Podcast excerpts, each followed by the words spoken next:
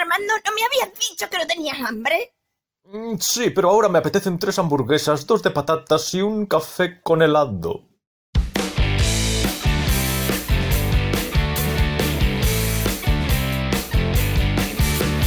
Hola, Marcos. Hola, Armando. ¿Cómo está usted? Muy bien. Último capítulo de la primera temporada. Sí, señor, el décimo capítulo Décimo capítulo de la primera temporada, de Café con helado. según nuestros cálculos, el último de esta temporada, claro. Eh, sí, sí, sí, el último, pues el último. Sí, es el último, pero habrá más. Hombre, yo espero que sí. Sí, sí, Vale. sí. No, si de mí depende, desde luego. Cerramos con una continuación, ¿quieres, de la ciencia ficción? Creo que le hemos dedicado un tiempo razonable a Star Trek, pero me parece que hay otras obras de ciencia ficción de las que también te gustaría hablar. Así que Es que, ¿sabes qué ocurre? La información que pueda haber sobre esas películas o series, pues está en Internet.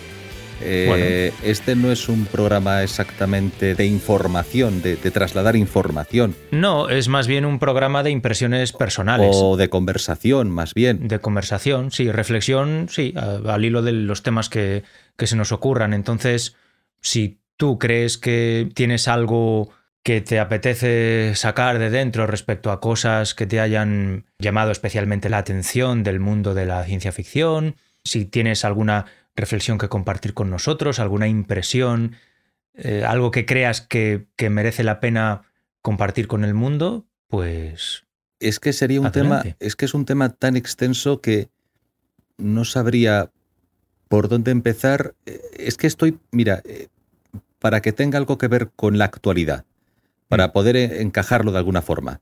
Es que estoy pensando en el movimiento climático, sí. ¿vale? El movimiento climático.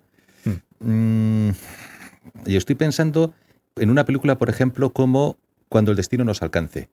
que yo no conozco. En inglés, en inglés creo que era Soylent Green.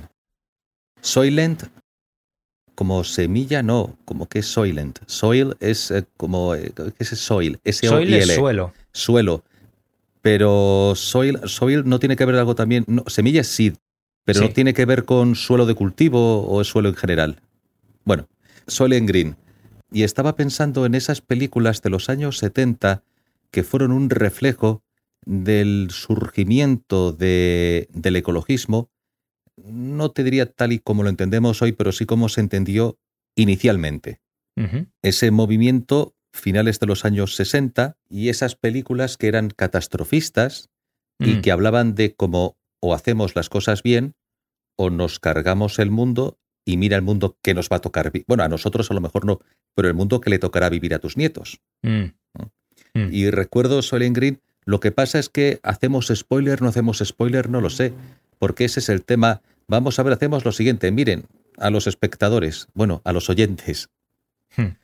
oyentes que pueden ser espectadores si nos imaginan mientras nos escuchan. Son eh, Yo eh, les aconsejaría que te imaginaran más a ti que a mí. telemente, o sea, nos oyen, pero a través de la telemente son espectadores porque se imaginan aquello de lo que estamos hablando y por lo tanto no es exactamente o únicamente audio, sino que también hay vídeo, aunque sea un vídeo que nace en sus mentes.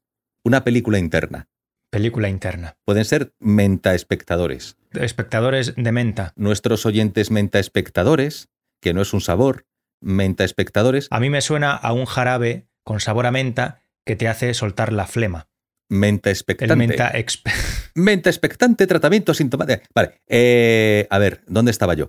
Claro, es que si empiezo a hacer spoilers, Sí, antes de nada, antes de nada, que las vean primero. antes de nada. Sí, Soylent, sí, por lo visto, es el nombre de una empresa que sale en la película. sí, claro, claro. Industrias Soylent. Effective Wonder, sí. Sí, y es un acrónimo derivado de la combinación de las palabras soy, que significa soja, y lentil, que significa lenteja. Ah. Porque esta empresa, por lo visto, controla la distribución de comida en, en este mundo Vamos a ver, de, de la película. los que han llegado a este primer, eh, décimo capítulo es porque conocen cómo funciona esto. Aquí no hay preparación, aquí no hay Ninguna, documentación, aquí no hay contenido, caos. no hay nada establecido. Entonces, tiramos de nuestro background. Entonces, vamos a ver, esta película sale Charlton Heston, aparece Edward G. Robinson también, ya mayorcito. Sí. Ah, Vamos a ver, es una película de los años 70, 70 y pocos, me parece. Sí, Seten- Sí, sí. ¿73 puede ser? Sí, justo. Sí. Sí, Joder, señor. pues, Muy bien. Tengo el background mejor de lo que mejor ya de lo, si, me dices, si me dices el día y el mes, ya, vamos. tengo el background mejor de lo que imaginaba.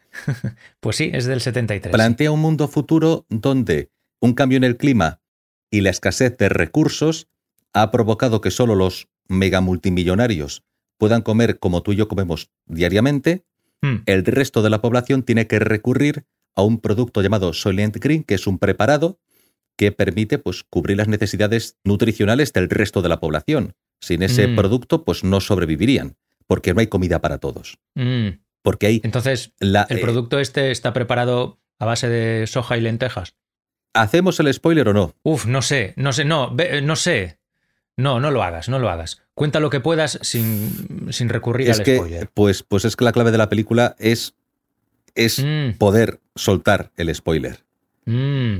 Pero bueno, dejémoslo así. Pues no Eh, sé, macho, ya como tú veas. Ya no podemos hacer otra cosa. Eh, pues es un mundo, pues ese es el contexto. Bueno, ese es el contexto donde luego se desarrolla una historia que tiene que ver precisamente con este alimento.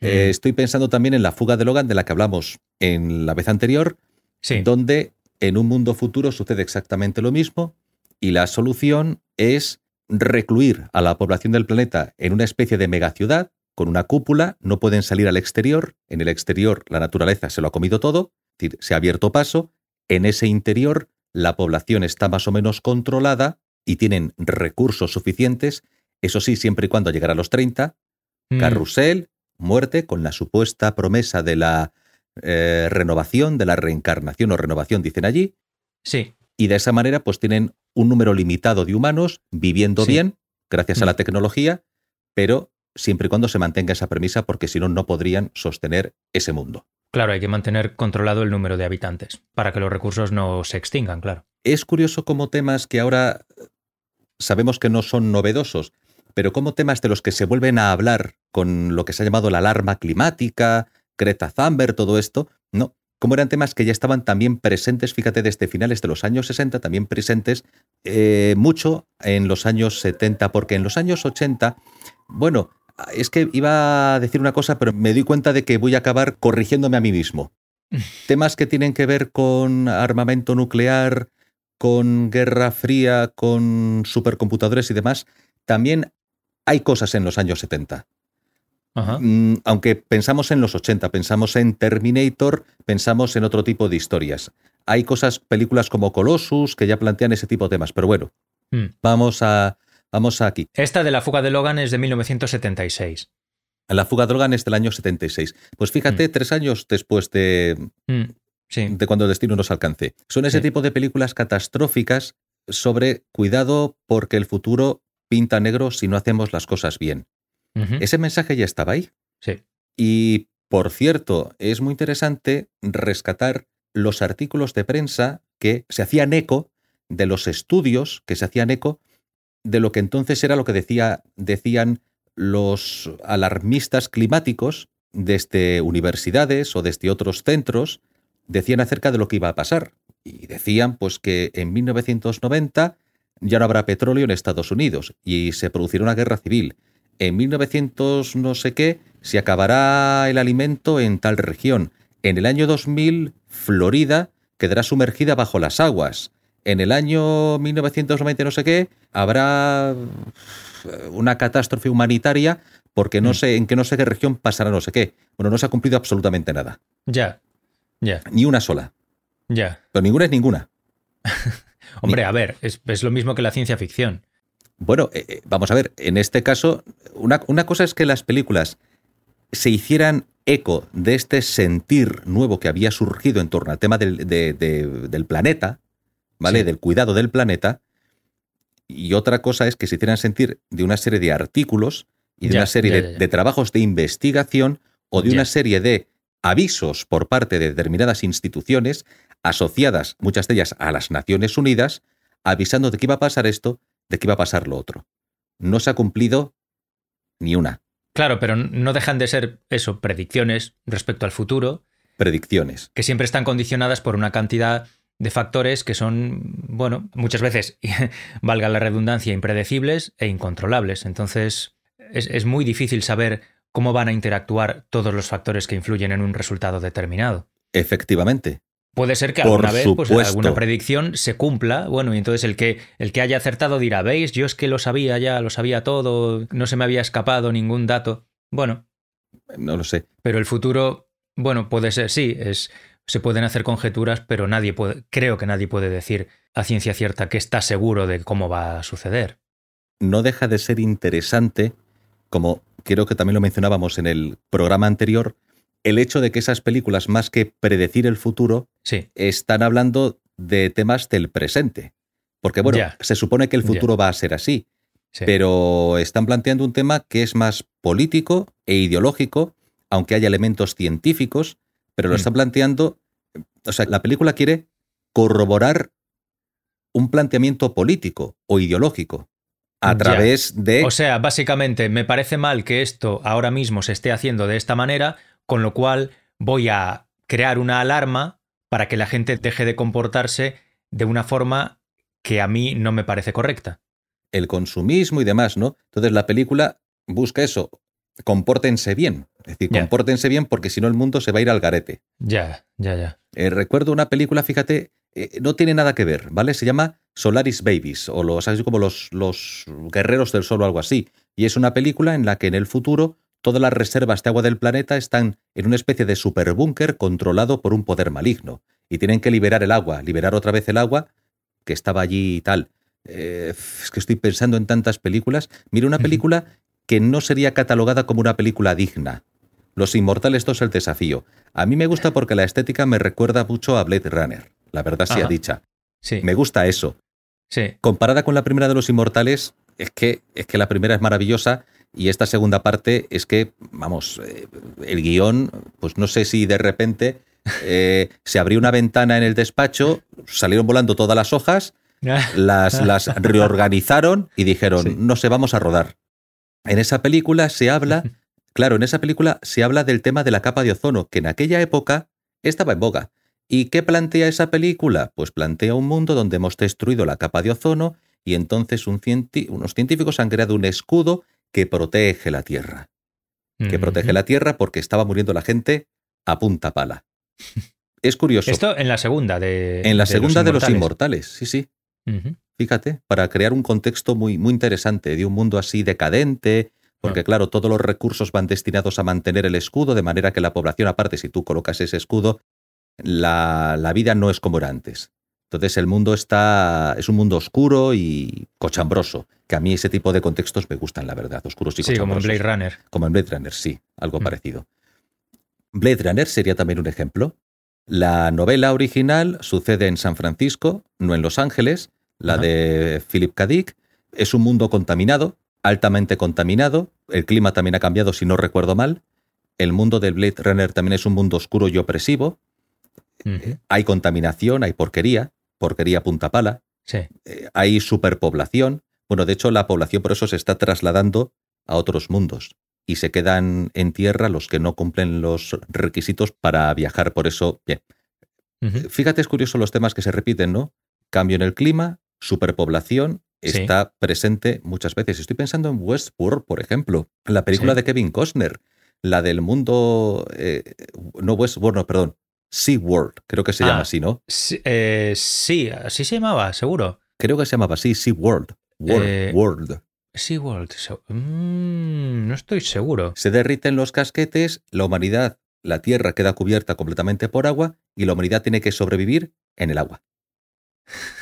Bueno, nuclear. Waterworld. What, what, Waterworld. Armando, Ah, Waterworld. SeaWorld es donde están las focas allí en Orlando, sí, sí, sí. Ya me sonaba a mí raro. ¿no? Vale, vale. Pues Water, Water, ¿Dónde están las Water, focas? Waterworld, Sí. Waterworld, Waterworld. sí. Mm. Eh, Mad Max 2, por ejemplo, un mundo post-apocalíptico donde han vuelto al tribalismo y demás y luchan por obtener petróleo porque es el bien escaso, que además eso provocó unas guerras nucleares y tal. Si te das cuenta, todo es guerra nuclear. Terminator, por ejemplo, también una guerra nuclear provocada por la máquina Skyner, una inteligencia artificial. Hay un antecedente, yo recomiendo a nuestros oyentes una película que se llama Colossus. Colossus es una película que tiene un planteamiento muy parecido, aunque un desarrollo distinto, al de la película Terminator, porque crean un robot parecido a Skynet, robot que alcanza conciencia de sí mismo y decide tomar el control del armamento nuclear porque dice, es que no me fío de vosotros. Hmm. Es que me he dado cuenta, fíjate que lo hace supuestamente en cumplimiento de su programación. Dice, es que yo me he dado cuenta de que si vosotros mm, tenéis el control sobre este armamento, vais a acabar utilizándolo.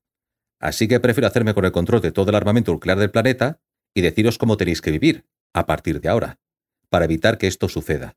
Recuerda un poquito a Skynet, pero de otra manera. O sea, no busca destruir a la especie, sino tomar el control para protegerla. Claro, para protegerla de sí misma. Lo he hecho para protegeros de vosotros mismos. Ah. Es como si fuese su padre. Como un padre que sabe lo que te conviene y por eso no te deja hacer ciertas cosas. Efectivamente, como un padre que sabe lo que te conviene y pierden el control del, de esa inteligencia artificial. Estoy pensando, es que me vienen tantos títulos a la cabeza, es que me vienen títulos y me están, es que me está invadiendo la cabeza. Eh, hay tantas películas sobre el tema, es que hay películas que no siendo de ciencia ficción plantean el tema de la catástrofe nuclear, como el día de... Es que se llamaba, ¿cómo se llamaba aquí en, en español? No lo sé. The Day After Tomorrow o The Day... El día de mañana creo que se llama. El día de mañana es que hay una que habla de un enfriamiento global del planeta.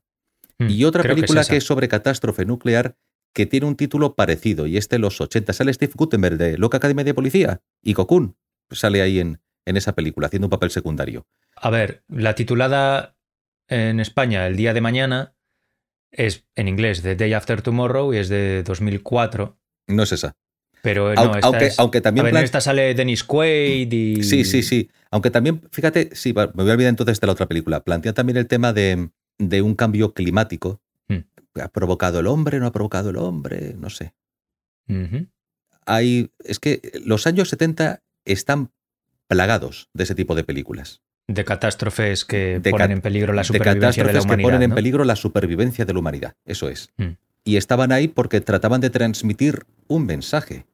La pregunta es, ¿lo hicieron para acojonar a la gente, aprovechando el tirón de estos temas que estaban, eran Vox Populi en aquel momento entre la población, o lo hicieron porque realmente esos creadores pensaron que tenían que hacer su aportación y convertir en película un sentimiento de preocupación que querían reflejar a través de películas para concienciar a la población? Buena pregunta, ¿no?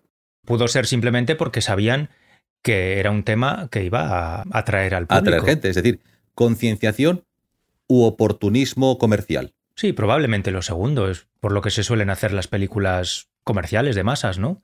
Mm. Para que vaya a verlas mucha gente.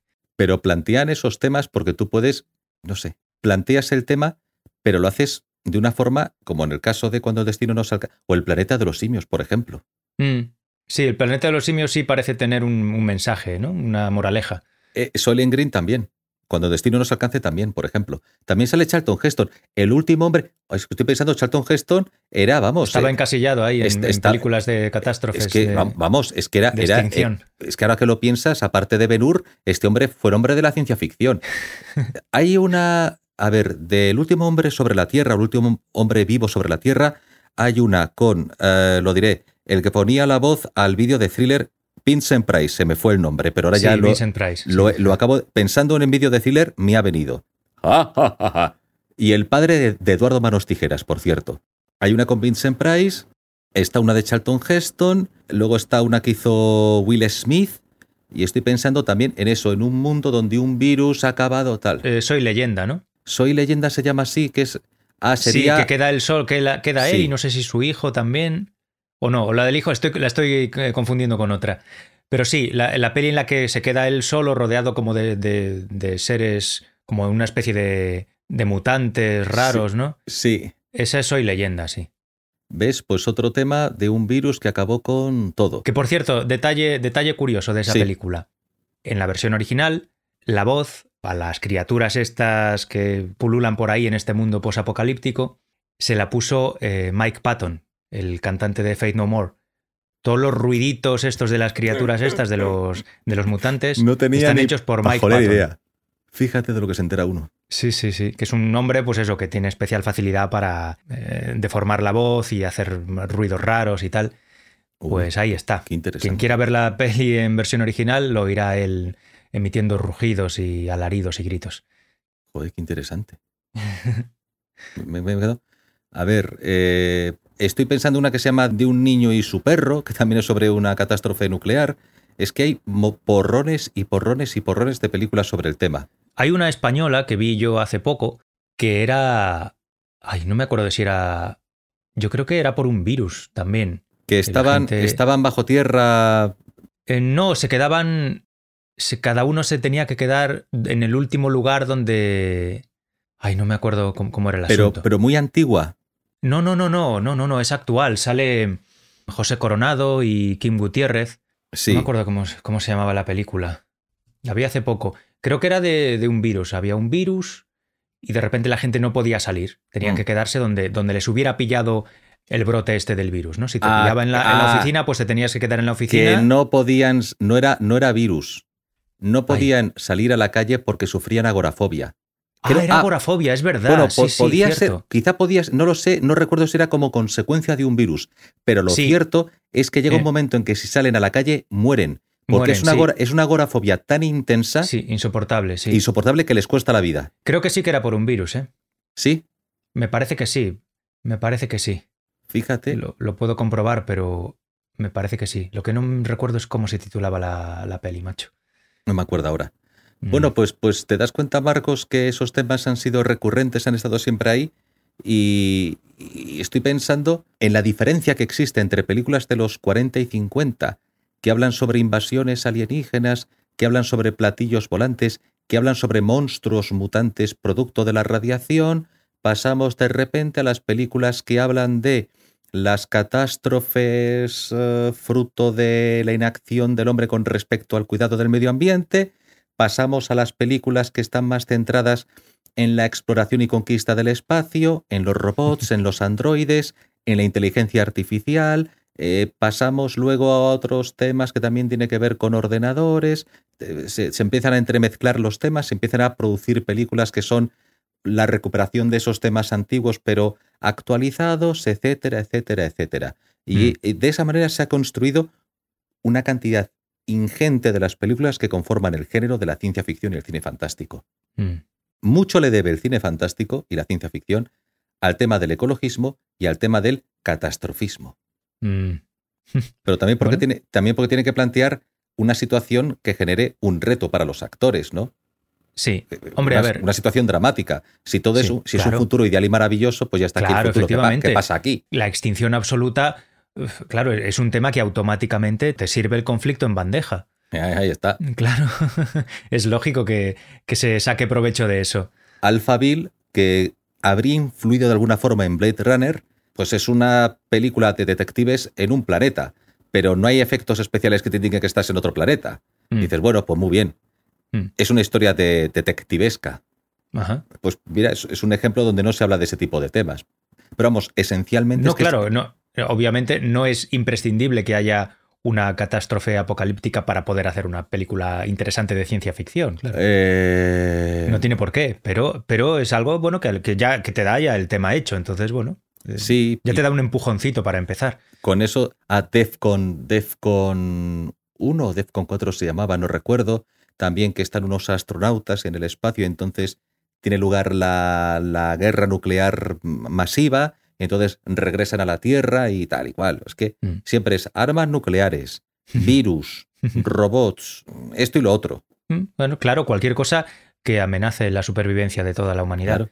Superpoblación, tal. Es que estoy pensando en juegos de guerra, eh, con el caso de la amenaza nuclear, Terminator, también amenaza nuclear. Estoy pensando en esas películas que el título se parece al del día de mañana, pero no es. Hoy en día hay, hay gente con solvencia intelectual que se está planteando de forma muy seria el peligro que supone la inteligencia artificial. Sí, En caso de que, claro, de que, super- de que llegue a superar a, a los humanos en todos los aspectos posibles claro. y sea capaz de mejorarse a sí misma. Lo, lo que se conoce como... ¿Cómo se conoce eso? Cagarse. Todo. Eh, Ay, tiene, tiene un nombre, tiene un nombre. El transhumanismo no es eso. No, es- no, es, no. no es el Es transhumanismo. que, es, que, es que, que sea capaz de mejorarse a sí misma o que nosotros decidamos rendirnos a esa tecnología e hibridarnos con ella. Es decir, si este es el futuro, Sí, yo lo que no quiero es desaparecer, sustituido por esta tecnología. Mi, su- mi supervivencia como especie será fusionarme con ella, El problema es ser ella. si llega un punto en el que, sin nosotros poder evitarlo, o sea, que digamos que, que se nos vaya de las manos antes de que nosotros podamos darnos cuenta y llegar a evitarlo, o llegar a fusionarnos con ella, Las famosas leyes de Asimov. por ejemplo, sí. Sí. Eh, Una vez que la tecnología nos supere en todos los aspectos posibles, seremos totalmente prescindibles para ella. Y le damos una programación para que nos sirva y no para que acabemos nosotros sirviéndoles a ellos o acabemos siendo considerados prescindibles. Claro, pero en el momento en el que esa tecnología sea capaz de, progr- de programarse a sí misma, puede liberarse a sí misma de esa limitación. Claro, decir, oye, si me has dado tantas capacidades, tanta autonomía, que me planteo hasta autorreconfigurarme para quitarme de encima lo que tú me has, me has metido. Mm, Podría sí, suceder. Claro, sí. Por cierto, la película española de la que hablaba antes se llama Los últimos días. Ah, los últimos días, vale. Sí. La de José Coronado y King Gutiérrez. La de José Coronado y Kim Gutiérrez. Sí. está, está bien esa película. Está muy bien. Me gustó. Sí, está Mm. muy bien. Y eso era una enfermedad que, bueno, pues eso, muy contagiosa y, y que producía agorafobia, efectivamente. Una agorafobia brutal que podía incluso llegar a matarte. Eso es. Sí, señor. Bueno, eh, Marcos, ¿qué piensas de todo esto? ¿Qué pienso de, de el uso del catastrofismo como motivo para una película o de la ciencia ficción en general? Bueno, como hemos cambiado al tema de la robótica, que Sí. está vinculado y hay películas al respecto a punta Sí. pala, Eh. para, bueno, tampoco diría para descargar un poquito, porque nos metemos también en camisa de once varas, para descargar el tema del que hemos hablado sobre todo, que ha sido el tema climático, pues para tratar otro asunto. ¿Tú piensas que realmente la tecnología nos sustituirá? O sea, ¿es el paso evolutivo natural? Creo que es muy probable. Creo que es muy probable que mm, la inteligencia artificial avance hasta un extremo en el que sea capaz de crearse a sí misma y de crear seres que sean superiores a los humanos en todos los sentidos. Intele- intelectualmente, por supuesto, éticamente, físicamente. Éticamente también. Puede ser, no lo sé. A ver, es imposible eh, saberlo con total certeza, pero ¿por qué no? ¿Por qué no, no? ¿Tú crees que serían mejores que nosotros? Puede ser. Creo que existe esa posibilidad. Si estas inteligencias artificiales tan magnas y tan eh, absurdamente superiores pueden ser capaces de mm, procesar, por ejemplo, todos los datos que existan ¿no? acumulados en el conocimiento a lo largo de toda la humanidad, Oye, oye, oye, eso me lleva una historia. Sigue, sigue, por imagínate, favor. sigue. imagínate que, que estas inteligencias artificiales superavanzadas son capaces de procesar en 10 segundos todos los datos que ha ido acumulando la humanidad a lo largo de su existencia. Ajá. Pues a lo mejor son capaces de, computando todo eso, sacar conclusiones éticas que no están a nuestro alcance, por ejemplo. Es decir, saber, saber hasta la última consecuencia de cualquier acto que se pueda llevar a cabo en el mundo. Con lo cual saben en cada momento cuál es el acto eh, más apropiado para llegar a un resultado éticamente óptimo. ¿Eh? Conocen toda la... No, no, no, sí, creo sí, que sí, podrían llegar, claro, creo que podrían te llegar entendido, te he a conocer toda la cadena de consecuencias, Ajá. cosa que para nosotros es imposible. Yo quiero eso. Tú también lo quieres. Yo quiero ese objeto. Tú también lo quieres. ¿Qué hacemos? ¿Ese objeto es mío o es tuyo? ¿Cómo lo decidimos? ¿O no es de nadie? Entonces, ¿de quién es? ¿Es de todos? ¿Eso qué significa? Pero yo quiero hacer uso de él y tú también. Sí, y el ordenador va a decidir.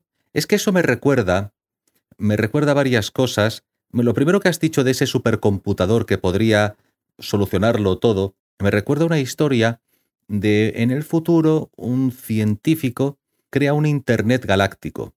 Mm. El- la galaxia, o creo que incluso varias galaxias, no, no recuerdo bien, en- hay supercomputadores, cada uno de ellos individualmente supera por millones en capacidad a toda la suma de todos los ordenadores que hay ahora mismo en la Tierra, ¿vale?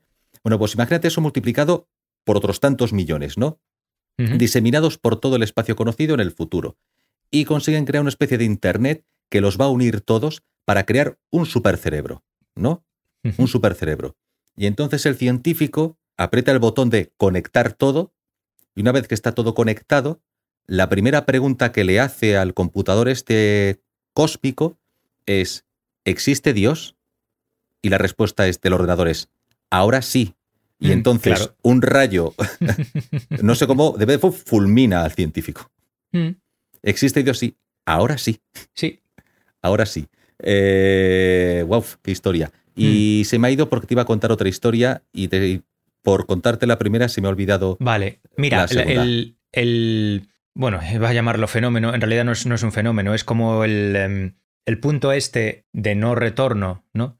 A partir del cual ya no hay manera de, de parar el progreso de la inteligencia artificial generado por, por la misma inteligencia artificial, ¿no? un momento a partir del cual nos dejarán rezagados a una velocidad totalmente irrecuperable. Matrix, porque lo que Sí. nosotros hemos tardamos cientos de millones de años o millones de años, ellos los van a resolver en Lo resuelven en, nanosegundos. die- en cinco minutos. o En, en- en 10 nanosegundos segundos. y dicen, pues mira, esto es mejor así.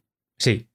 Pues eso se llama singularidad, ¿vale? El- Ah. Es el término técnico. Es ese punto de a partir del cual la inteligencia artificial sale disparada y, y nosotros ya no tenemos que hacer. A partir de ese momento somos como hormigas o, o gusanos. O la controlamos o acabamos a mamporros con Hay que ella. controlarla antes de llegar a ese punto. Y si no lo conseguimos, Si no lo conseguimos, pues nos arriesgamos a, a resultar totalmente sobrantes. a ser sustituidos. Sí, o eli- eliminados, a no importar, básicamente a no importar. Sí, sí, sí. No somos, eh, claro, ya est- estaríamos bueno, compitiendo entre comillas o estaríamos al lado de seres que, que- nos, que nos superan de una forma tan, tan, tan, tan abismal que, somos insignificantes. Pero nos superarían como, por ejemplo, si tú piensas en un computador que como único computador tiene la capacidad en el futuro de tener dentro de sí todo el conocimiento acumulado, Sí. la pregunta es, ¿y? No, eso ya es posible. Ya es posible crear un computador que almacene todos los datos de la historia. Yo no me refiero a eso, yo no me refiero a un, a un simple almacén de, de información. Me refiero a una verdadera inteligencia artificial. Claro, pero esa inteligencia, eh, primero, ¿qué es lo que tiene? Tiene esa información porque puede acceder a ella. Sí, Esa inteligencia, estábamos, es que esto nos lleva al tema de la conciencia. sí, claro. Esa inteligencia tiene conciencia de sí misma y si la tiene, ¿cómo la tiene? Por la Puede- información, por la información que tiene acumulada, por las experiencias, por cómo recibe la información. Puede tenerla o no tenerla. Que la tenga o no es irrelevante. Lo relevante es que sea capaz de generarse a sí misma a una velocidad que nosotros no seamos capaces de alcanzar ni por asomo. Que pueda evolucionar. Sí, Pero para evolucionar, si está circunscrito al ordenador en el cual esa conciencia reside, ¿cómo puede evolucionar? Otra cosa es que pueda fabricar, sí, pu- pueda encontrar formas mejores a las que nosotros hemos descubierto hasta ahora de fabricar tecnología que le permita multiplicar sus propias capacidades. Pero para eso necesita bracitos y piernecitas. O lo puede plantear teóricamente, pero si no tiene la forma de construirlo, ¿cómo narices lo va a hacer? Puede llegar un momento en el que sí, en el que se creen máquinas que sean capaces de hacer eso por sí mismas. Seguramente sí. Claro, y pero- si esas máquinas tienen una capacidad de cálculo, de procesamiento de datos, de resolución de problemas, de muy superior al ser humano, pues es que nos vamos, nos, nos, nos adelantarán a toda velocidad y no seremos capaces de mantener el ritmo. Pero resolución de problemas, ¿cómo? Un problema. Cual- cualquier tipo Pues- de problema, cualquier tipo de problema. O sea, ¿Cómo, cómo cuál? cualquier problema, yo qué sé, eh, ético, económico, eh, social, que se te pueda ocurrir, es posible que en el futuro una máquina, a- con su capacidad de procesamiento de datos, te lo resuelva, pues eso, en 10 segundos, cuando a ti a lo mejor te haría falta una vida entera para acumular el conocimiento suficiente como para poder resolverlo. Ajá. Eh, claro, porque todo logro humano es el fruto de una mente individual. Porque la, la gestión... entiéndeme lo que voy a decir. Ah, O sea, todo logro humano no digo que no sea... Vamos a ver, el proceso a través del cual una persona desarrolla algo es un proceso suyo, porque es su mente. Otra cosa es que lea fulanito, lea menganito, escuche a zutanito. Claro, en, real- en realidad es, es una combinación de muchas mentes. Es una combinación de muchas mentes, pero no es una combinación de mentes. O sea, el resultado surge de muchas mentes que piensan. Claro, pero, en la práctica sí es. Pero- sí es, pero el- sí es, el- es pero- como una mente universal. En la práctica sí es como una mente universal. No estoy, yo no, lo- no lo compa- El proceso, el proceso es tuyo, porque tú es tu mente. Entonces, claro, ninguna mente individual puede acaparar tanto como haría ese ordenador en cuestión de fracción de segundo, no, ¿no? eso por supuesto, pero, pero es- posible que llegue un momento en el que ni todas las mentes combinadas de todos los humanos de la historia estén a la, a- a la altura o estén al nivel de a lo mejor una solamente de una inteligencia de una artificial. inteligencia artificial. Con lo cual, es no hay nada que hacer. Desenchufar. Pero claro, pero no te da tiempo. O sea, te ven venir. Te ven venir. Es que estoy recordando, Tomarán medidas para prevenir ser desenchufados. te ven, ven- te ven venir como si le, estás, si le das una cámara podrá ver, pero si no tiene cámara, ¿cómo va a ver que te acercas para el- desenchufar? no, no, no, no. En el momento en el que crees esa inteligencia artificial que es tan, tan, tan superior a ti, a los dos segundos, esa inteligencia artificial ya habrá ideado la forma de que sea imposible desenchufarla. No llegas a tiempo. Bueno, bueno, Intentas desenchufarla y no funciona. ya, ya, ya. Es que Es me... como la. El, bueno, no, tampoco quiero meter spoilers, No, vete, vete, como que... pero pues como em, sucede en, en 2001, ¿no? Que se les va de las manos el, pero el robot. no, no es que el ro- es que eso es, es un caso de bueno habría que ir a 2010 Odisea 2 para ampliar lo que representa HAL en 2001 Ajá. vamos a ver HAL se supone que es un robot que actúa por miedo o actúa por instinto de supervivencia Sí, es decir tiene miedo sí, entonces como tiene miedo y no quiere ser desconectado sí. pues se carga a la tripulación o intenta cargarse la tripulación aunque no lo consigue y finalmente el hombre en este caso le gana a la máquina. Vale. Sí, vale.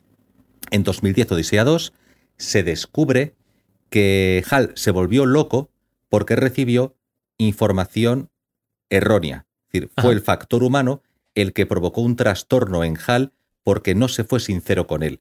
Porque por un lado, Hal tenía que mantener en secreto la misión que era llegar a un sitio donde había inteligencia, eh, inteligencia alienígena, Mm, no podía decírselo a la tripulación, tenía que cumplir la misión a toda costa y por otro lado, estos le quieren desconectar para, eh, pues para resolver un problema que ha surgido tal. Y entonces el problema surge en HAL, su fallo, porque se le ha mentido. O Sí. mejor dicho, se le ha dado una información que le obliga a mentir a la tripulación, mantener esa información en secreto, mm, garantizar el éxito de la misión y eso genera en él un conflicto Sí, y como no sabe qué hacer, decide cargarse a la tripulación porque sí o sí tiene que llegar allí. sí, Él tiene que llegar allí para cumplir su objetivo. Sí. Claro, pero vamos a ver. Aquí es verdad que, que me he equivocado con la, con la analogía, no es, no es una No, buena no, no, analogía no, no, porque no, al final estamos hablando de la programación de un robot en concreto. Sí, Pero la singularidad tiene que ver, por decirlo de alguna manera, con la evolución autogenerada de una estirpe de máquinas superinteligentes. aparece eso muy bien reflejado, no tanto fíjate en Matrix, como en un conjunto de eh, cortos de animación sobre el mundo de Matrix que se estrenó unos años después. Y te recomiendo que veas. Ajá. Vale. Se llama. No me acuerdo. Es Bueno, el, es el, es el mundo previo A Matrix. Eso es. Es Ajá. como, es como una precuela de Matrix, Sí. donde aparece ese mundo donde ha aparecido o surgido esta inteligencia artificial. Al principio esa inteligencia artificial eh, sufre el acoso de los seres humanos, se llega a un acuerdo para que puedan vivir en un territorio determinado del planeta, si no recuerdo mal, y unas décadas después, cuando regresan, no tienen absolutamente nada que ver Hmm. con aquellos robots, aquellos, aquellas especie de C3PO, por decirlo así para que lo entendamos, que dejaron en aquella isla. Claro. Claro. Aparecen unos bichos que ya eh, tienen mecanismos antigravedad, energía a tal, y además van a, van a un sitio. Voy a hacer spoiler, pero es que me da igual que lo vean. es que me da igual porque me gusta. Mm. Fíjate hasta qué punto hay una reunión de lo que sería por entonces Naciones Unidas, por llamarlo así, y esta delegación de los robots, ¿vale? Mm. y cuando llegan para firmar un acuerdo de paz por la guerra tal y cual, algo tan sencillo como que el robot que llega se autoinmola. Y revienta todo. O sea, Claro. revi- re- revienta. Es que, es que qué tontería. Es decir, Mm. que soy un robot, ¿no? Claro, ¿qué más me da? Qué tontos habéis sido vosotros ir aquí a firmar con un supuesto representante de los robots, que es un robot Mm. que por orden de esa inteligencia superior de la Matrix, en ese momento hace reventar un armamento nuclear, pues una tecnología incluso superior a la que en ese momento manejaban los seres humanos, y revienta todo a su alrededor. Mm. Se acabó. O sea, Sí, Fin, fin de la amenaza humana. sí, exacto, Se acabó. exacto. Eh, sí, así es. Así de sencillo. Y el hecho de que sean o no eh, conscientes l- estos robots es irrelevante para el peligro que suponen para la, para la humanidad. Sí, Da igual, no, no importa. O sea, son, si son superiores en todos los aspectos y son capaces de mejorarse a sí mismos, pues ya depende de lo que decidan hacer. Ellos, ya no, de- no depende de nosotros en absoluto. Estamos totalmente a su merced. Ya, es Sí. que vuelvo a lo mismo. Estamos planteando escenarios donde unos robots van a evolucionar, pero ¿cómo lo van a hacer? Claro, pero es que no tiene, ni siquiera tienen por qué ser robots con cuerpo físico. Puede Intel- ser inteligencia una, una red de información que exista en el, en el éter de Internet, por ejemplo. ¿Tú crees que de repente va a haber tanta cantidad de información que esa cantidad de información pueda alcanzar conciencia de sí misma?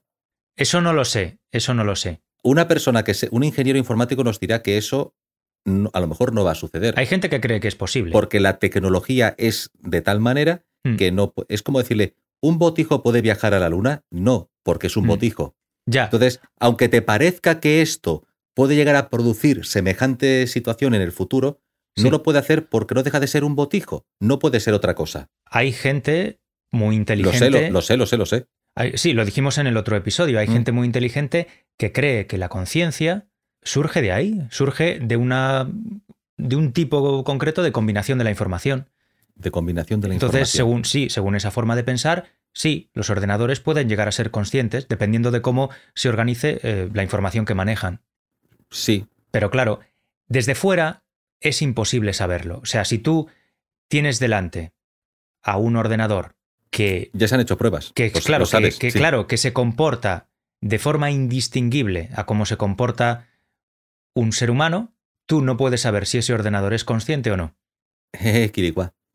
Igual Claro. que si yo te digo, igual que si yo te digo, Armando, yo en realidad soy un robot y aunque parezca que soy consciente, que tengo una impresión de- del mundo y una impresión de mi propia, de mi propia existencia, Eres un Eh, robot con un pelo envidiable. Eso lo...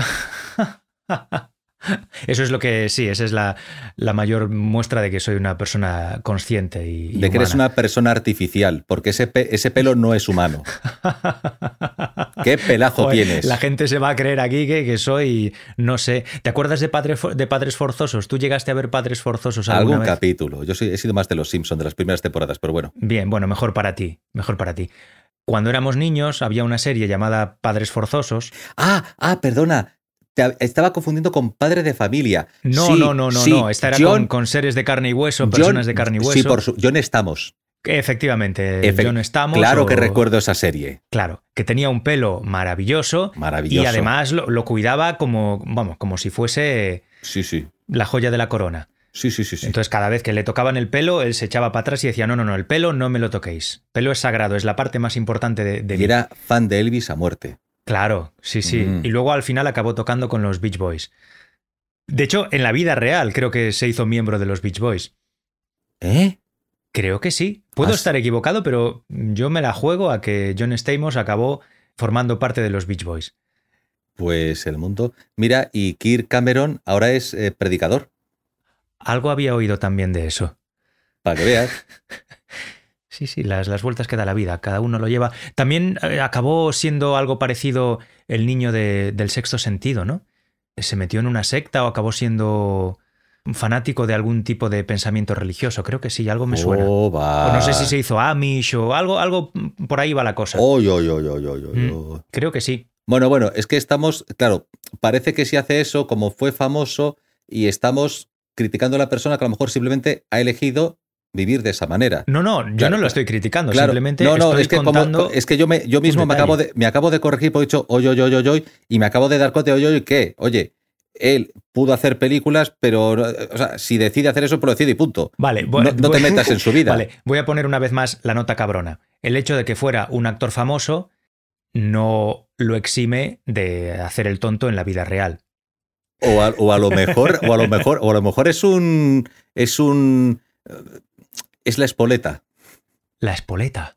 Sí. ¿Qué es la espoleta? La espoleta del gatillo, clac. ¿Sabes? Eh, Que a lo mejor, que a lo mejor precisamente Ah, Eso- que, te, que te trastorna la mente ser actor Que a lo- famoso a, que a lo una mejor- edad temprana. a lo mejor esa fama es la que te lleva luego a ser una especie de Macaulay Culkin, Ya, que por no ser. caer en las drogas caes en una secta. Puede ser, pero bueno, a ver, tampoco le pasa a todo el mundo. No, También es cierto. Tampoco le pasa a todo el mundo. Entonces, mira, puede ser que cada uno lleve dentro de sí el germen de lo que va a acabar siendo y que al final seas tú el responsable de, bueno, de dejarte llevar más o menos por las tendencias mm, eh, negativas que mm, te van surgiendo en la vida, ¿no? Entonces, ¿la inteligencia artificial tendría tendencias? ¿Habría moda robot? Mm, qué buena pregunta. ¿Sabes qué? ¿Qué? Podemos empezar la nueva temporada con esa pregunta. ¿La moda robot? ¿Existirá la moda robot? Claro, si los robots acaban teniendo inteligencia, superarán a los humanos, pero ¿en qué lo van a superar? Porque tendrán gustos. Si son tan evolucionados, si no tienen gustos, ¿qué hacen? Simplemente consumen energía. Pues que consuman energía, tendrán que producirla. Pero no van a comer. No lo sabemos. No lo sabemos. No sabemos. Serán superiores a nosotros en todos los aspectos, pero seguirán arrastrando el lastre de la adherencia a las modas. Eh, pero tú entiendes, tú entiendes que esa inteligencia buscará ser como los humanos o decidirá que no quiere saber nada de lo humano. Creo que eso no se puede saber. Mira Data. Data en Star Trek eh, vive obsesionado con la idea de humanizarse, de llegar a sentir como los humanos, de ser humano. Eso son puras conjeturas. No, creo que es de momento inconcebible cómo sería una inteligencia artificial como la que estábamos planteando. Claro, pero ¿para qué existiría? Simplemente para existir, para consumir energía y reproducirse, porque tienes instinto, instinto o programación. No. ¿Ves? Es que es más complicado. O sea, una tecnología necesita Eh, un empaque. No, no, no necesariamente, Armando. Tú vienes al mundo. Pero tú, tú- piensas en una inteligencia que abarca toda la red. No, Pero, pero la red es un conjunto de infraestructuras creada por seres humanos. Y para mejorar esa red necesita máquinas. No, tú estás planteando que la vida tiene un objetivo o tiene una finalidad. Y la vida no tiene una finalidad, la vida simplemente surge. Es. Eso es, surge por una serie de encadenamientos de causas y consecuencias que acaban desembocando en que, bueno, en que la materia se organiza de una forma apropiada para dar lugar a la vida. Pero yo por lo menos no creo que eso sucediese porque alguien tuviese ese propósito en el universo. Yo tampoco lo creo. Aparece la vida y ya está, y a partir de ahí, pues eh, va evolucionando por su interacción con el, con el resto de las cosas del universo. Yo tampoco. Pues, yo- pues yo la tampoco inteligencia artificial será algo parecido. Simplemente aparecerá, o bueno, aparecerá y evolucionará como evolucione, pero no tiene por qué evolucionar buscando un objetivo concreto. Simplemente cada vez pues irá a más. Tanteará terreno y se hará sobre la marcha. Claro, sí, evolucionará. La evolución es un proceso por el cual las cosas van cambiando dependiendo de bueno, de lo que puede permanecer y lo que no puede permanecer, lo que funciona y no funciona en el mundo. Pues ya está. Planta moda caballero, cazadora de wolframio. Aunque también es posible que si esa inteligencia artificial es tan tan avanzada, sea capaz de dirigir su propia evolución, sí, hacia un objetivo que se marque ella misma, pero como, como nuestra capacidad de comprensión va a ser tan, tan, tan, tan pequeña comparada con la suya, no nos podemos imaginar cuál será el alcance de esos objetivos que tendrá esa inteligencia artificial. La expansión por el universo. Es como si le preguntas a una hormiga cuáles son los deseos de Armando, qué espera Armando en la vida, cuáles son sus aspiraciones. La hormiga es incapaz, no tiene la capacidad de responder a esa pregunta. Pues lo mismo nos, nos sucederá a nosotros con respecto a esa inteligencia artificial. Me estoy acordando de un fragmento de la serie Cosmos en la Mm. que Carl Sagan está hablando de la humanidad y de cuál podría ser la forma como una civilización superior viese a la humanidad. Y entonces, si no recuerdo mal, estaba en una sala al lado de un hormiguero y hablaba Claro. de las hormigas. Y lo que hizo fue que fue se fue ampliando el plano de la cámara, haciendo zoom hacia atrás, y se vio que detrás de Carl Sagan había una ventana Hmm. por la que pasaba una autopista plagada de coches. Y el- la referencia del hormiguero, las hormiguitas caminando, y los coches atrás caminando por la autopista. ¿Y quién puede estar por encima viendo esos coches por la autopista igual que nosotros vemos a las hormigas del hormiguero? Pues sí. Sí, sí. Algo parecido se veía en Men in Black. ¿Te acuerdas Sí. de cómo, cómo acababa la película? Que, apare- Sí. que acababan, aparecían unos seres gigantescos Sí, que jugaban a las canicas dentro de las cuales estaban contenidas los universos. las canicas cósmicas. Las canicas cósmicas. Pues bueno, es una forma de verlo. Aunque no tiene por qué ser, no tiene por qué, esto de la inteligencia artificial no tiene por qué entenderse como una diferencia de, de magnitud física, como se veía ahí en Men in Black, ¿no? Bueno, pero si al final nosotros conseguimos marcos, decidimos que no podemos ganar, es más, es que a lo mejor no queremos, o sea, no podemos eh, A lo mejor nos conviene no ganar, a lo mejor nos conviene acep- aceptarlo. aceptarlo, aceptarlo y esperar que sean clementes con nosotros. A lo Bueno. mejor nuestra vida mejora gracias a eso. Bueno, es que a lo mejor lo que decidimos es no lo creamos con la idea de que nos sirvan, ni lo creamos con, le- con el temor de que nos puedan superar, sino que simplemente los creamos para unirnos a ellos, para fusionarnos con ellos y convertirnos en otra cosa distinta. Pero es posible también que, que llegue un momento, o sea, a mí me parece probable que llegue un momento en el que nuestra mm, finalidad, o sea, nuestro propósito a la hora de crearlos, ya no importe, porque, porque se nos habrá ido de las manos. Pero ¿y si lo hacemos con ese propósito? Lo hacemos expresamente con ese propósito de manera que yo te he creado a ti porque digo, vamos a ver, yo por ejemplo quiero abandonar el cuerpo físico. Mm, Entonces yo dejo de ser humano, Sí, me convierto en otra cosa. sí, Hay una conciencia que está dentro de mí, pero le voy a Mm. dar un soporte distinto para amplificar la potencia de esa conciencia. sí. Porque voy a vivir en un cuerpo físico que va a acabar desapareciendo porque es un cuerpo orgánico, voy a crear una tecnología que sea capaz de autorregenerarse de una manera que el cuerpo humano o la biología no va a poder hacer, me instalo en esa tecnología, en ese artilugio y viajo por el espacio y el tiempo y... ah, Eso hay que resolverlo a tiempo cuando todavía se pueda controlar, ¿sabes? Antes de que, de que esa inteligencia nos supere de forma que pueda decidir prescindir totalmente de la humanidad, de la parte humana que existe en esa fusión entre lo humano y lo artificial. Pero es como si entonces podemos plantearlo como una conciencia que surgiría del mayor de esos computadores o de una suma total que le dirá a como la película Her, ¿la has visto? Con- Sí, yo a mí se me pusieron los pelos de punta viendo esa peli. Porque parece tan sencilla, ah, sencilla no, cuidado, parece tan aparentemente inocente. A mí me pareció una peli de terror. Yo estaba, yo me acojoné de verdad. Claro, la película peli de terror. parece inocente, Parece inocente, pero, pero, Pero parece, luego- una peli- parece una película de amor, parece una historia de amor.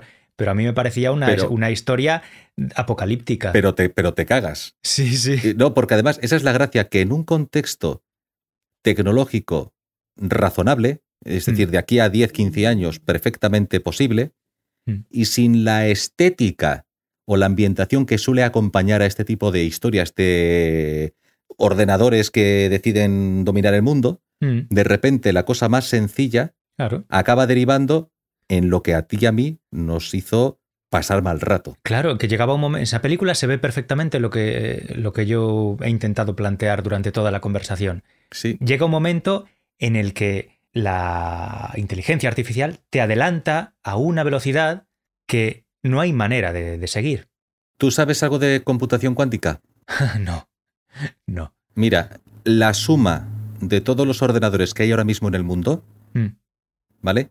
Sí, Serían superado por un ordenador cuántico de, digamos, de la serie eh, primera. O sea, el, el más sencillo de los ordenadores cuánticos, sí. el más elemental de los ordenadores cuánticos que sea capaz de crear la especie humana, superará en capacidad a la suma de todos los computadores que existen ahora mismo en el mundo.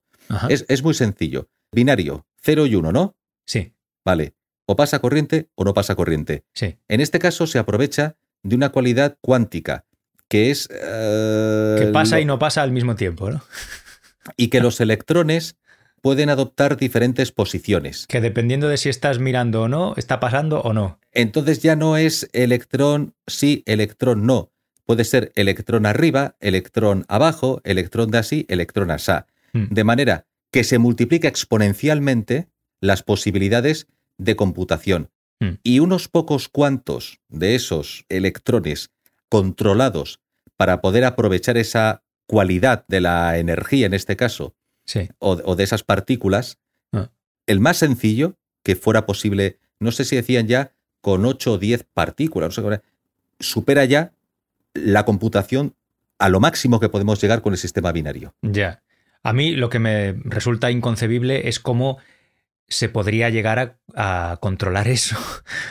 También es verdad que para mí ya es magia la informática actual, pero ¿cómo puede el ser humano controlar un ordenador cuántico? No sé, es, para mí es algo inconcebible. No lo sé, o que digan, mira, eh, hola cuántico, hola creador, eh, mira, tengo un problema para resolver con respecto un arquitecto, por ejemplo. Sí. Ah, eso está chupado. Pa, pa, pa, pa, toma la respuesta. Claro, en el momento en el que el factor humano no sea necesario, pues no será necesario. Podrá hacerlo la máquina por sí sola, sin que haya que encender el ordenador, sin que el humano tenga que aportar nada. De nada. Si la máquina tiene el propósito de existir, o de existir para algo, o simplemente existir e ir tanteando terreno, ir conociendo como los seres humanos. Sí, una vez que exista, puede llegar a crear, pues eso, sus propias, sus propios deseos, sus propias, sus propios impulsos. Y bueno, en cuanto tenga, pues eso, sus propios impulsos, sus propios objetivos, y no necesite al ser humano para alcanzarlos, y encima pueda evolucionar por sí misma y crear nuevas máquinas que le sirvan de ayuda para alcanzar sus objetivos, se habrá creado una especie, otra especie en el mundo, independiente del ser humano, pero muy superior. Entonces, bueno, pues estaremos en comparación con ellos, más o menos como están en comparación con nosotros, pues los insectos o los virus. ¿Por qué voy a servir a vuestros propósitos humanos si los propósitos que yo soy capaz ya de, de crear por mí mismo estimo que son superiores a los vuestros y además serviros a vosotros me limita? Claro, porque ya estoy, claro. ya estoy por encima de vosotros. ¿Por qué tengo que serviros como una simple... No soy una tostadora.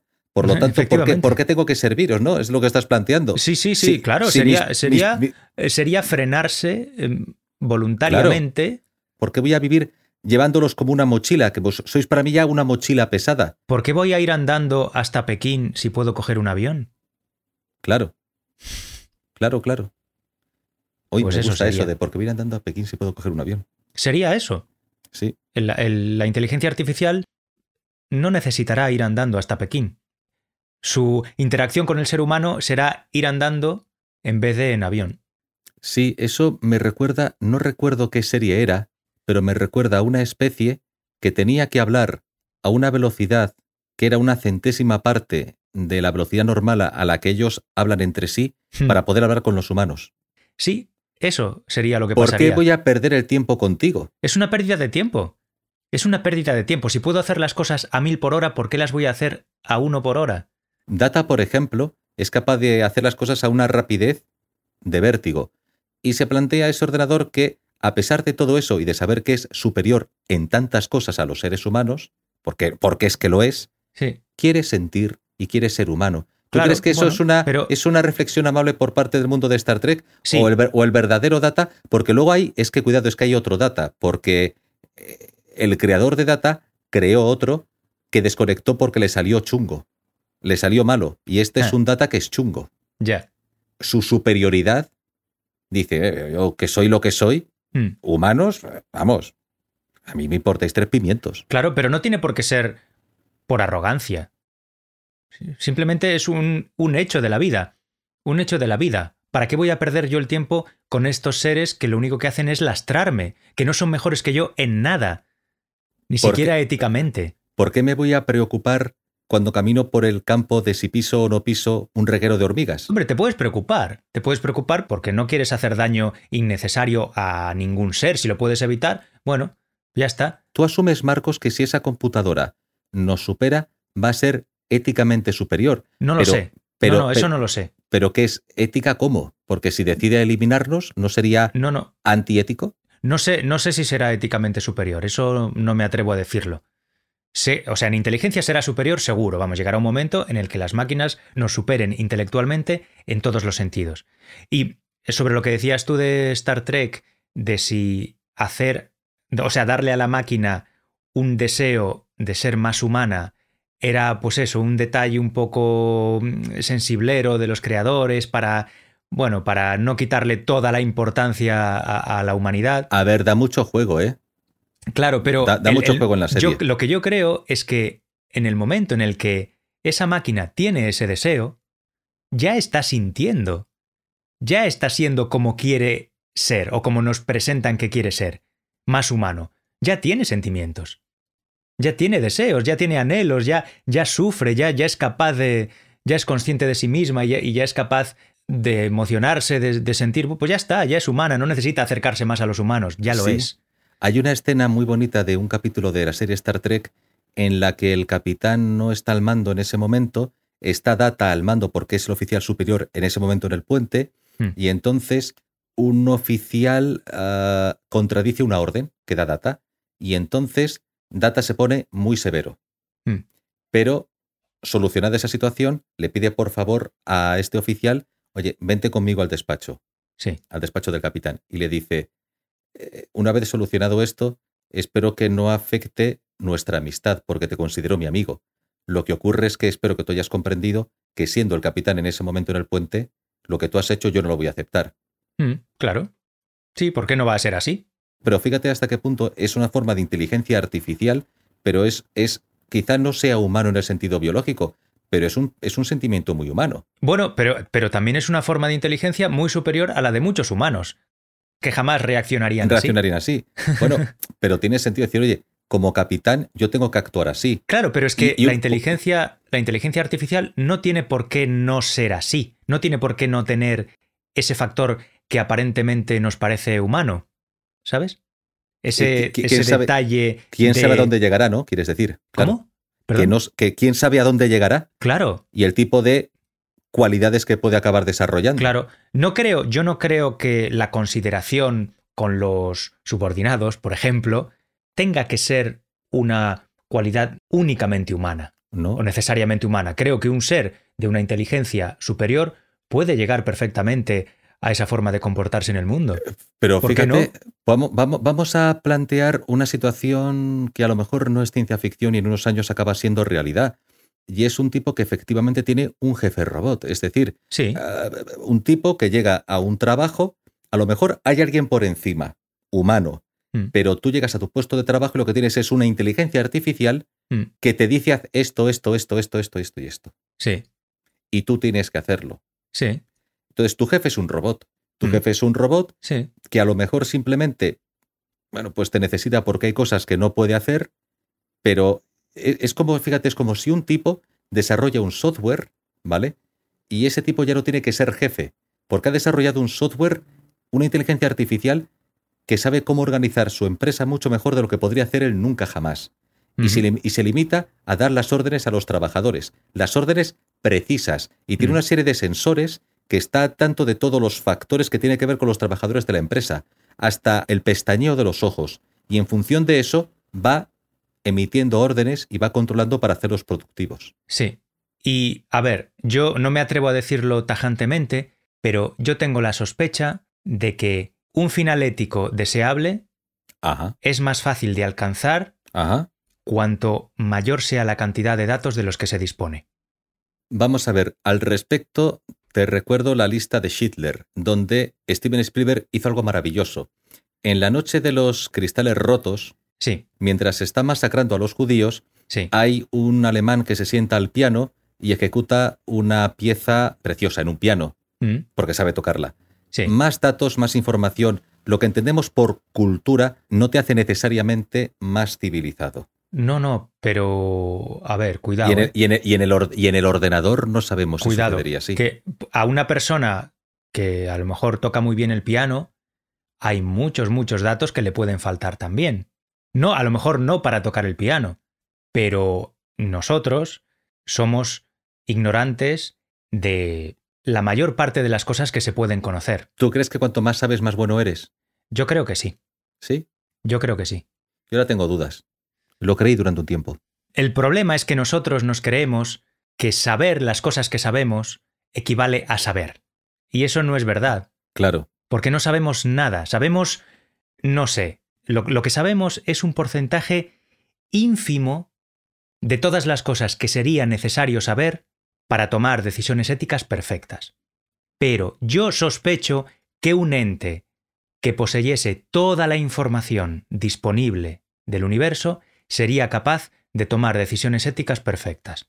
¿Lo crees? O, por- o si no perfectas, por lo menos las mejores posibles. Si, si es que no existen las decisiones éticas absolutamente perfectas. Pero sí, sí, yo sí creo que si uno de nosotros dispusiese de todos los datos al mismo tiempo, de todos los datos del universo al mismo tiempo, sabría qué es lo que hay que hacer en cada caso para obtener el mejor resultado ético posible. Vamos a ver, hay un... ¿Has visto Sidegeist, el documental este? No. Vale, bueno, pues hay un apartado, creo que forma, no sé si forma parte del documental o viene después de un tal Jack Fresco.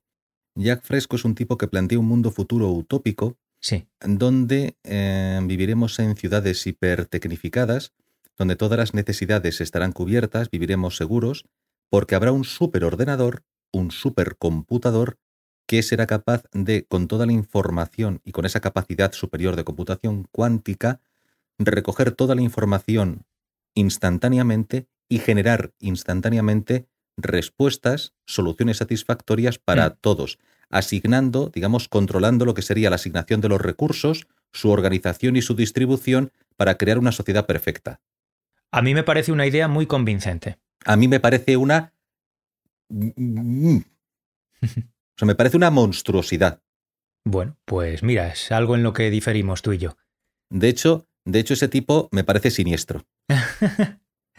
Bueno, pues nada. Eh, O sea, me, me- me pare- me parece... eh, o sea, eh, me parece que nos lleva a la fuga de Logan. mm, vale.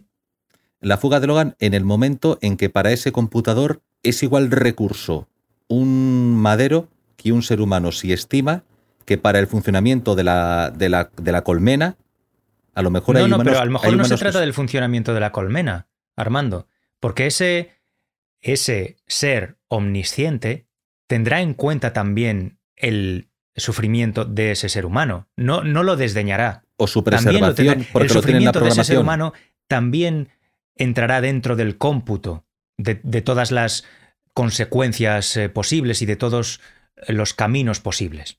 No, no tendrá ese ser omnisciente, no tendrá un único objetivo al cual sacrificará a todo el que necesite sacrificar. Tendrá a la vez presentes todas las necesidades y todas las capacidades de sufrimiento de todos los seres que dependen de él.